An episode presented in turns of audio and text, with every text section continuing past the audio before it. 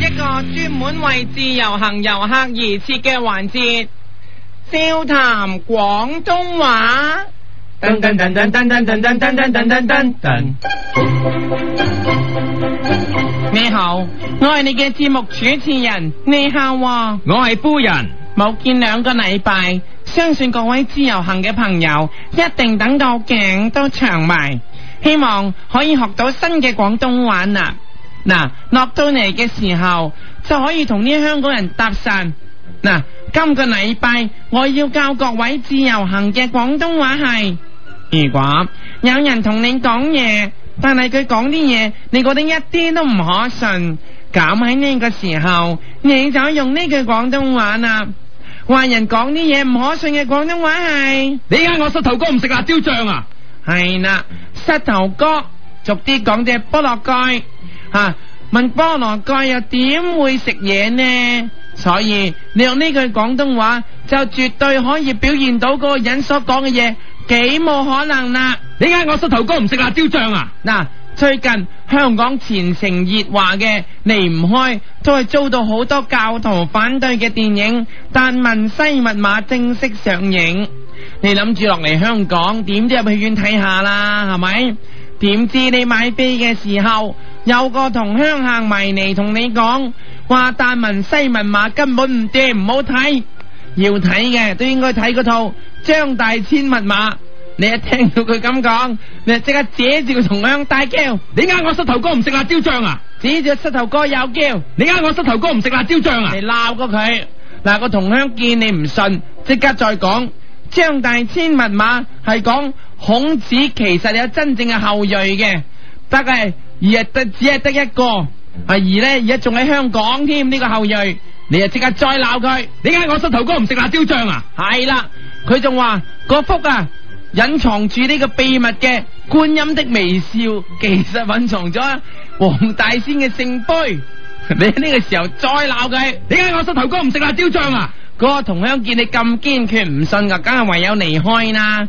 點知嗰晚你發現好多香港人一一被殺，警方懷疑係秘密組織主夜會所做嘅，佢哋嘅首領就係主耶穌。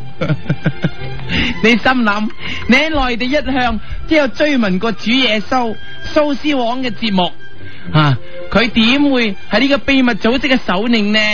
你指住街上面一個警察大喝，你嗌我膝頭哥唔食辣椒醬啊？因為佢講緊嘅就係主耶穌，所以呢，除咗用你嗌我膝頭哥唔食辣椒醬啊？用可以同佢你講，嗌我膝頭哥唔食花生醬啊？啊你記得啦，蘇斯王教過你煮啖啖要用花生醬煮噶噃，你嗌我膝頭哥唔食花生醬啊？又或者用你。嗌我膝頭哥唔食沙爹醬啊？係啦，因為佢教過用沙爹牛肉麵用沙爹醬，所以可以叫，你嗌我膝頭哥唔食沙爹醬啊又？或者叫你。嗌我膝頭哥唔食茄醬啊？又或者可以話加個橙蛋茄蛋飯又叫，你嗌我膝頭哥唔食茄蛋醬啊？又或者用你嗌我膝頭哥唔食千島醬啊？整個沙律啊嘛。你嗌我膝頭哥唔食千島醬啊阿？同鄉知道咗啲煮嘢會之後呢，諗住混入去查出真相，你又即刻指住佢大喝，你嗌我膝頭哥唔食混醬啊？啊，因為你要混入去，所以呢就係講你，嗌我膝頭哥唔食混醬啊啊？，既然混醬，我將頭先啲醬混一次講一啦，講一次啦。你嗌我 你嗌我膝頭哥唔食花生醬、沙爹醬、千島醬、茄醬、混醬啊？混好啲，如果唔係煮嘢蘇唔同你玩。你嗌我膝頭哥唔食辣椒醬、花生醬、沙爹醬、千島醬、茄醬、混醬啊？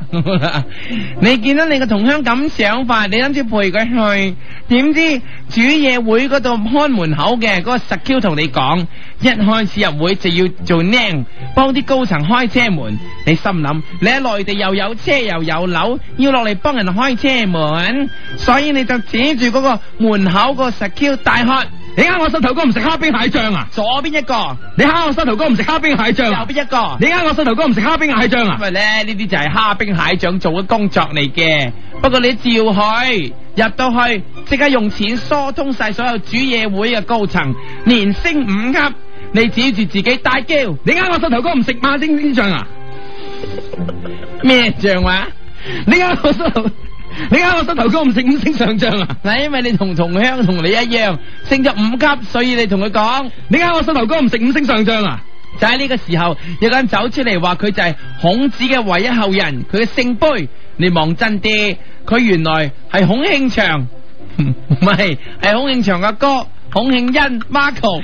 你 當然唔信啦，因為 Marco 咁中意足球，我係兩嚟天奴後人就話啫， 所以你指住 Marco 大叫，你呃我膝頭哥唔食足球小將啊？因為足球先至係佢嘅朋友，你希望用呢一句說話趕走佢，兼且唱出嚟。你呃我膝頭哥唔食衝啊衝足球小將，射啊射射他吧啊！ Marco 見你唔信佢，竟然嗌晒救命，話你係內鬼，你同你嘅同鄉即刻逃走，途中不斷指住阻住你呢啲主夜會嘅成員大叫，一你呃我膝頭哥唔食過五關斬六將啊？路叫一路斬，你呃我膝頭哥唔食過五關斬六將啊？直到所有阻住你嘅人都俾你殺晒為止。你呃我膝頭哥唔食過五關斬六將啊？你呃我膝頭哥唔食過五關斬六將啊？你呃我膝頭哥唔食過五關斬六將啊？翻返嚟，翻返嚟，翻返嚟！你呃我膝頭哥唔食過斬五關斬六人將嘅時候要有力先斬人，呢個唔係斬人嘅，斬人。你呃我膝頭哥唔食過五關斬六將啊？你呃我膝頭哥唔食過五關斬六將啊？你呃我膝頭哥唔食過五關斬六將啊？好啦，到最後雖然你走得咗，但係由於係會入面食嘅太多，食滯咗，你就指住個肚又嗌，你呃我膝頭哥唔食胃氣脹啊等？佢志氣又講。你呃我膝頭哥唔食胃氣脹啊？呢、 個呢啲唔係 為你嘅，佢話呃個頭係要真 啲，你呃我膝頭哥唔食呃胃氣 脹啊？好假嗱，聽住真嘅胃氣係咁嘅。好啦，你啊就走 啦，你呃我膝頭哥唔食胃氣脹 啊？唔得，胃氣就係咁嘅。再就你呃我膝頭哥唔食胃氣脹啊， 好失敗。你見到主爺會知道你係內鬼，冇得揀之後，你唯有同佢哋死過，同佢哋打過，你同主耶穌宣戰。 你呃我膝頭哥唔食辣大笨象揸支槍去打仗打唔贏翻嚟食碗辣椒醬啊？慢慢嚟，你呃我膝頭哥唔食大笨象揸支槍去打仗打唔贏翻嚟食碗辣椒醬啊？因為呢首係小學念嘅詩句，所以用小學雞嘅腔口。你呃我膝頭哥唔食大笨象揸支槍去打仗打唔贏翻嚟食碗辣椒醬啊！ 就喺呢個時候，你一定要執咗一張名單，寫滿晒主嘢會嘅一眾成員。你一望就真係唔敢相信，原來當中竟然有梁朝偉，你立刻大叫，因你呃我偉哥唔食五虎將啊！為佢係當年無記嘅五虎將之一，你呃我偉哥唔食五虎將啊！仲有做過監獄風雲嘅周潤 發。你呃我發哥唔食屎狗啊！食屎狗係監獄風雲嘅名句，你呃我發哥唔食屎狗啊！係啊，仲有成龍。你呃我成龍大哥唔食過蟹夜粥啊！系， 因為成龍功夫好勁，一定食過下夜粥。你呃我成龍大哥唔食過蟹夜粥啊！最後名單入边居然仲有森美添， 你呃我森大哥唔食住小二啊！有聽過森美節目嘅一定會明白，唔需多個解釋。你呃我森大哥唔食住小二啊！好啦，將經過咁多事之後，將所有主夜會嘅人一一殺晒。